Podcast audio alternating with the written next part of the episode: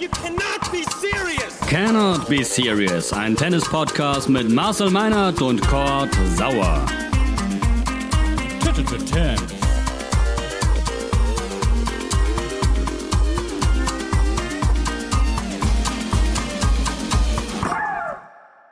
Cannot be serious, das ist euer zweites Frühstück direkt aus Flushing Meadows mit der brandheißen Analyse der Damen-Halbfinals und äh, natürlich mit dem Blick voraus auf das, was Alexander Zverev und Dominik Thiem dann heute Abend machen wollen. Und dazu brauchen wir eine grandiose Expertin und zwar diejenige, die hier bei uns diese Konstellation der Damen-Halbfinals exakt vorhergesagt hat. Niki, moin!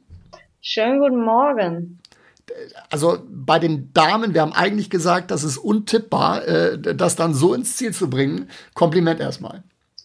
Vielen Dank. Schade, dass ich selber nicht auf Tennis wetten darf. Ne? das stimmt. Da fehlt noch ein bisschen was. Hast du es denn auch gesehen heute mitten in der Nacht? Ich muss sagen, ich habe es in weiten Teilen verpennt. Das erste Halbfinale habe ich nicht gesehen. Vom zweiten Halbfinale habe ich die ersten beiden Sätze gesehen und habe dann das Handtuch geworfen vor, Handtuch geworfen vor lauter Müdigkeit aber nicht äh, vor lauter Verzweiflung, glaube ich, weil das Match so schlecht war, was ich mitbekommen habe. Beide Partien äh, und speziell Serena gegen Azarenka definitiv Werbung fürs Damentennis. Ich glaube, das kann man so sagen, oder? Auf jeden Fall. Es ist auch noch mal eine ganze Ecke besser geworden im zweiten Satz, nachdem Azarenka sehr nervös gestartet hat. In den ersten Satz äh, hat es doch ein sehr, sehr hohes Niveau dann ab Satz zwei. Unterm Strich, ähm, wir, wir haben so ein bisschen gesagt für Serena jetzt oder nie, wenn sie diesen Titel, diese Nummer 24 noch holen will. War das am Ende zu viel des Drucks oder hat das überhaupt keine Rolle gespielt? Was glaubst du? Ich glaube schon, dass das eine Rolle gespielt hat. Ähm, Azaranka war noch nervöser am Anfang, aber man merkte doch, dass Williams schon sehr angespannt war und dann doch, glaube ich, dann genauso wie im Halbfinale damals gegen ähm, Roberta Vinci, man doch eigentlich so ein bisschen den eigenen Nerven zum Opfer gefallen ist. Azarenka hat sehr, sehr gut gespielt, das ist keine Frage, aber ich, ich denke, dass wenn Williams da sich äh, weniger selber unter Druck setzen würde, dass es das noch dass es noch besser für sie laufen würde. Aber das ist natürlich immer sehr, sehr leicht gesagt von außen jetzt muss man ja sagen, eigentlich hat sie ja alles gewonnen und jetzt eins hin und her macht doch eigentlich nicht mehr so den ganz großen Unterschied. Und ich habe auch manchmal das Gefühl, dass diese Zahlenspielereien von außen so ein bisschen aufgebauscht werden. Aber es gibt auch bei euch Tennisspielern und Tennisspielerinnen welche, die sich da richtig viele Gedanken dann drüber machen, oder?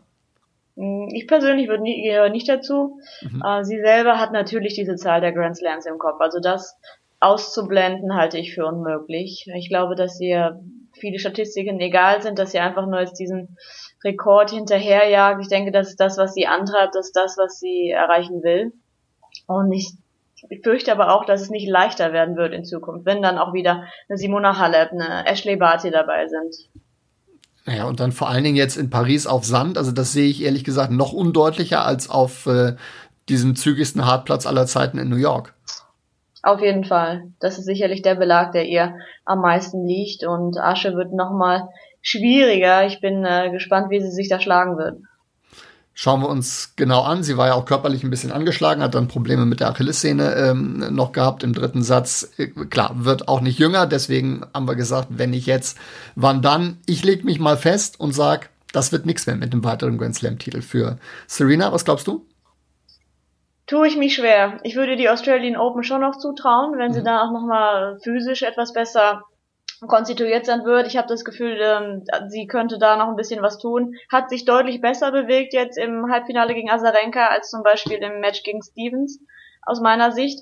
Und wenn sie dann die Off-Season äh, nutzen kann, um sich da nochmal fitter zu machen, wenn Australien überhaupt stattfindet, das weiß ja auch keiner, ja. dann würde ich ihr da noch was zutrauen. Aber ja, es wird auf jeden Fall schwierig. Wir werden uns das ganz genau angucken. Ich habe auch schon, nachdem ähm, Roger seinen 20. in Australien geholt hat, gesagt, okay, jetzt wird's nichts mehr. Ähm, ich gebe zu, letztes Jahr Wimbledon war eine verdammt enge Kiste, da wäre die Theorie beinahe ins Wasser gefallen, aber noch hält sie. Ähm, Finale, Azarenka gegen Osaka, ein verdientes Endspiel? Auf jeden Fall ein verdientes Endspiel. Azarenka und Osaka haben ja beide schon in der Vorwoche äh, gezeigt, dass sie auf einem sehr, sehr guten Niveau sind. und äh, wiederholen jetzt das Finale, was ja hoffentlich dieses Mal stattfinden wird, da bin ich sehr sicher. Ich sehe Osaka ein kleines bisschen weiter vorne, weil sie jetzt auch äh, kürzlich da in dem Bereich nochmal die Erfahrung gemacht hat. Azarenka ist natürlich sehr erfahren, aber Osaka hat jetzt in den letzten ähm, anderthalb Jahren zwei äh, Finals gespielt. Drei Finals gespielt, richtig? Richtig. Drei Finals gespielt und glaube, dass ihr das helfen wird, da ähm, auf jeden Fall direkt von, von Anfang an mutig, mutig zu agieren und da ihren, ihren Rhythmus das hatte ich gar nicht mehr auf dem Zettel. Stimmt, das wäre ja das Endspiel des äh, Vorbereitungsturniers in New York gewesen, als dann ähm, Osaka verletzt rausgezogen hat. Äh, insofern da die Form ähm, mitgenommen. Was hat dich am meisten überrascht an der Damenkonkurrenz bis zu diesem Finale? Äh, Svetlana Filonkova tatsächlich. Das hatte ja. ich gar nicht auf dem Zettel. Ich habe selber auch schon gegen sie gespielt. Ähm, hatte ein sehr variables Spiel und ist auch eine wirklich äh, eine coole Geschichte, wenn eine Mami zurückkommt. Das hatten wir auch schon ein paar Mal und dann äh, so gut spielt. Das scheint äh, sich positiv auf die, auf die Leistung auszuwirken. Und äh, fand aber auch, dass im Vergleich zu früher, wo sie dann schon mal bei der Vorhand bisschen gewackelt hat in engen Situationen, dass sie das auf jeden Fall gut gemeistert hat und sich hier sehr, sehr gut verkauft hat. Und es ist echt cool, sie wieder dabei zu haben. Absolut. Eine der Cinderella Stories dieses Turniers. Und die zweite, wir haben sie hier bei uns gehabt im Podcast, im Vorgespräch und haben sie so ein bisschen provokant gefragt, kann denn auch eine Laura Siegemund das Turnier gewinnen? Natürlich kann sie. Sie steht im Finale der Doppelkonkurrenz mit äh, Vera Svonareva. Ganz Deutschland guckt zu. Heute um 18 Uhr geht's los. Ähm, was ist das für eine Situation und was traust du ihr zu, Niki? Ja, erstmal eine sensationelle Leistung bis hierhin schon. Ich hoffe, sie kann das Ganze heute Abend krönen. Ich traue ihr da jede Menge zu. Also im Doppel ist äh, immer alles drin und das ist ähm, auf jeden Fall möglich. Svonara war eine sehr erfahrene Frau an ihrer Seite. Äh, die Gegnerin äh, Nicole Melika, die hat auch schon ähm, Wimbledon im Mix gewonnen. Laura selber hat ja schon im Mix bei den US Open gewonnen. Also das sind auch Leute, die schon Grand Slam Finalerfahrung haben. Und ja, ich, ich denke, das ist eine offene Partie und drücke da alle Daumen. Das ist es äh, in jedem Fall. Doppelt zu tippen ist ja sowieso noch schwieriger äh, als Einzel. Deswegen äh, belassen wir es dabei und hoffen natürlich, dass äh, wir dann ja von Laura ein bisschen mehr erfahren zu dieser großartigen Reise bei den US Open, die sie da jetzt unternommen hat und die ja noch nicht zu Ende ist. So, und wenn dann Laura hoffentlich gefeiert hat, dann geht's natürlich an die Creme de la Creme bei den Herren. Äh, ich bin sehr positiv überrascht durch die, äh, über die Ansetzung. Also nicht vor 16 Uhr das erste Halbfinale. Das ist auch, äh, würde ich sagen, für unsere Zeit dann noch sehr freundlich. Das heißt dann 22 Uhr, ne, wenn ich noch rechnen kann. Ja, genau. 22 ähm, Uhr dann Alexander Zverev und äh, unmittelbar danach Daniel Medvedev gegen Dominik Thiem. Ähm, hau raus, deine Prognose. Ich sehe eine, ich glaube, dass im oberen Halbfinale sich Zverev durchsetzen wird. Hat mich echt positiv überrascht, fand den echt gut, wobei äh, Karina Buster sich auch sensationell präsentiert hat hier bei diesem Turnier. Das untere Halbfinale, das wird für mich so ein bisschen der Knackpunkt. Ich denke, dass der Gewinner dieser Partie auch das Finale gewinnen wird. Ähm, tue ich das mich. Das ist hiermit eingerahmt. Das, das ist, äh, ja. tu, ich tue mich schwer, bin, äh, finde, dass das Team sich unglaublich gesteigert hat in diesem Turnier im Vergleich zu den Turnieren vor den News Open. Habe ich auch im Vorfeld dann falsch gelegen mit meiner Einschätzung, aber um, umso besser. Ich sage Team gegen Zverev. Ja, ich sage Medvedev gegen Zverev, weil ich immer noch nicht weiß, wie man äh, innerhalb von einer Stunde mehr als zwei direkte Punkte gegen Daniel Medvedev machen will. Also das, das ist ja die Konstanz, mit der der auf dem Platz steht und dann aber auch gleichzeitig, ich finde, das sieht bei dem immer so unscheinbar aus, aber äh, die Wucht, die dann trotzdem drin liegt äh, in diesem in diesem Grundlinienspiel, also das das musste ich ja innerhalb kürzester Zeit, wenn du im Kopf nicht völlig klar bist, komplett wahnsinnig machen, wie der spielt total nervig. Also es ist echt, er bringt äh, jeden Ball zurück und äh, kann aber dann auch punktgenau umswitchen in die Offensive.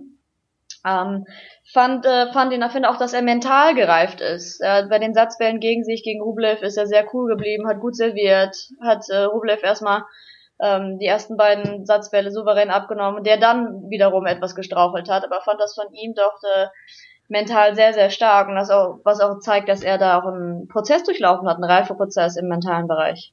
Absolut. Ein richtig nerviger Kerl, Daniel Medvedev. Ähm, was ist dem gegenüber Alexander Zverev? Das ist eine gute Frage. Also der spielt hier munter drauf los. Äh, anders kann man das, äh, anders würde ich, kann, kann man das gar nicht bezeichnen. Glaube ich, ist auch genauso ähm, wie in Australien mit ja schon mit mit höheren Erwartungen rangegangen, aber nicht jetzt mit der Einstellung, oh ich ich gewinne das Ding hier so wie ich ihn einschätze und so wie er sich teilweise dann auch in den Pressekonferenzen auch schon geäußert hat. Er, natürlich traut er sich das zu, aber er ist, glaube ich, mit einer, mit einer Lockerheit dahin, dahin gegangen, was äh, ihm vielleicht vorher bei den Grand Slams so ein bisschen gefehlt hat. Ja, und, und äh, wo man dann auch bei dem äh, Vorbereitungsturnier in New York gedacht hat, okay, jetzt kommt wieder diese alte Leier mit den Doppelfehlern und es ist, es ist wieder alles verloren. Und ich weiß nicht, ich habe damals gesagt, okay, das ist jetzt eine, eine Nummer, die muss er erstmal verarbeiten. Aber ich glaube, das ist wirklich eine ganz große Qualität von ihm, dass er tatsächlich in der Lage ist, die Negativerlebnisse ähm, sehr schnell beiseite zu packen. Und damit meine ich nicht nur äh, im Verlauf mehrerer Tage, wenn er dann so ein Match verloren hat, sondern auch im Verlauf Laufe eines Matches, das war ja auch gerade gegen Choric äh, der, der Schlüssel, das war nun wahrlich nichts für Feinschmecker, aber dann diesen ersten Satz so wegzustecken und einen Weg zu finden, und das hatten wir zwei, dreimal im Laufe dieses Turniers, dieses Ding dann irgendwie nach Hause zu bringen, das glaube ich, ist neu und ganz entscheidend. Ja, das sehe ich genauso. Auch bei ihm, da auch ein Reifeprozess, ist ja nach wie vor ein junger Kerl, hat sich aber auf dem ja, in dem Bereich auch absolut verbessert. Ich meine, das äh, Problem ist ja teilweise noch da, dass er zweite Aufschläge ins untere Drittel des Netzes serviert, aber er ist jetzt in der Lage, Lösungen zu finden. Serviert dann auch mal einen ersten als zweiten Aufschlag und zieht sich da immer wieder raus, was ich echt als sehr positive Entwicklung wahrgenommen habe, dass er da in der Lage ist, selbst wenn es mal passiert, Lösungen zu finden. Genau das ist ja der Punkt. Und je häufiger du dann erfolgreich diese Lösung findest, desto seltener schlitterst du dann vielleicht auch in dieses Problem dann rein. Also es gab ja dann auch, auch, auch Phasen über zwei, drei Sätze, in denen er keinen einzigen Doppelfehler serviert hat im, im Verlaufe dieses Turniers. Also das Thema ist nicht komplett weg und das kann natürlich gerade gegen einen Pablo Carreño Busta, ähm, der, wie du ja schon angesprochen hast, sehr solide spielt, äh, dann auch noch mal wieder hochkommen. Wir hoffen es natürlich nicht. Ganz, ganz klar. Ähm, also, du sagst Team gegen Zverev. Ich sag Medvedev gegen Zverev. Und dann sind wir uns beim Turniersieger dann einig am Ende oder was, was glaubst du? Wer, wer hält das Ding hoch? Ja, ich, ähm, ich sehe Dominik Team vorne. Na, aber wie gesagt, ich wie, nach wie vor denke ich, dass selbst wenn Medvedev das Halbfinale gewinnt, dass der Sieger dieser Halbfinalpartie auch das Finale gewinnen wird. Aber ich höre raus, dass du das wäre eher vorne siehst. Ja, ich würde, ich, ich, das ist, das ist mehr äh, Wunsch und Hoffnung als äh, wirklich realistischer Glaube. Medvedev ist für mich der klare Favorit auf den Titel. Ähm, ich fände super, wenn Sascha da den Vogel abschießen würde. Äh, es wäre ein bisschen schade aufgrund der Umstände, aber Grand Slam-Titel ist Grand Slam. Ich glaube, darauf haben wir uns mittlerweile äh, geeinigt und es nimmt, auch wenn die Zuschauer nicht da sind, äh, nimmt nichts weg. Im Gegenteil, die Herausforderung ist halt dieses Mal eine ganz spezielle und wer das auch immer meistert, der hat am Ende diesen, diesen Titel verdient. Ich glaube, das können wir beide unterschreiben, oder?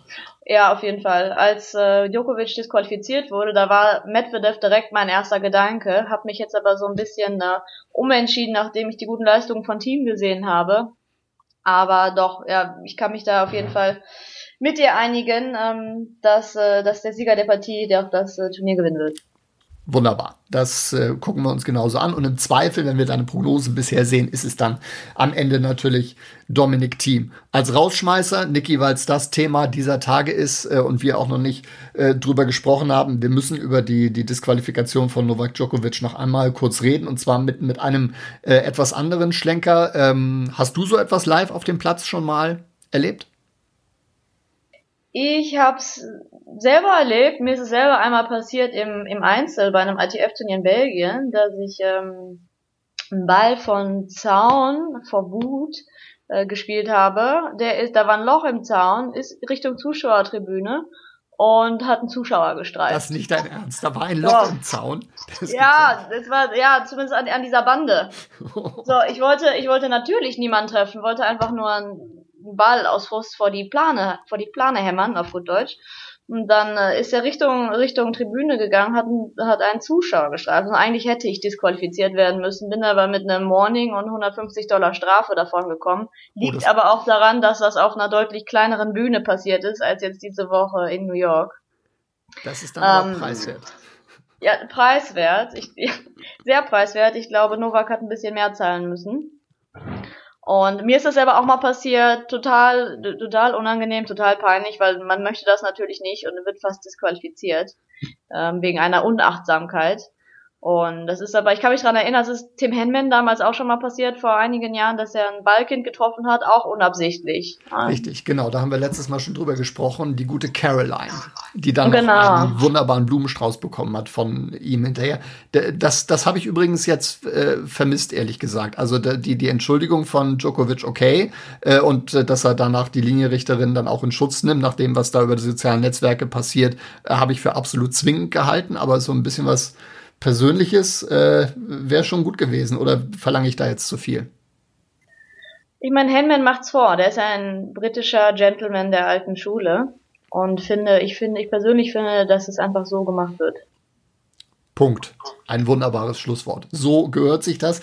Wir haben schon wieder überzogen. Cord äh, fängt uns ein, aber der braucht ein bisschen. Der sitzt momentan äh, auf der Alm in Kitzbühel und äh, will gleich noch wieder zu den Generali Open. Dabei wünschen wir ihm viel Spaß. Wir wünschen euch viel Spaß bei einem unglaublichen Tennistag aus deutscher und österreichischer Sicht mit Laura, mit Sascha und äh, mit Dominik. Niki, es war mir wieder ein Fest.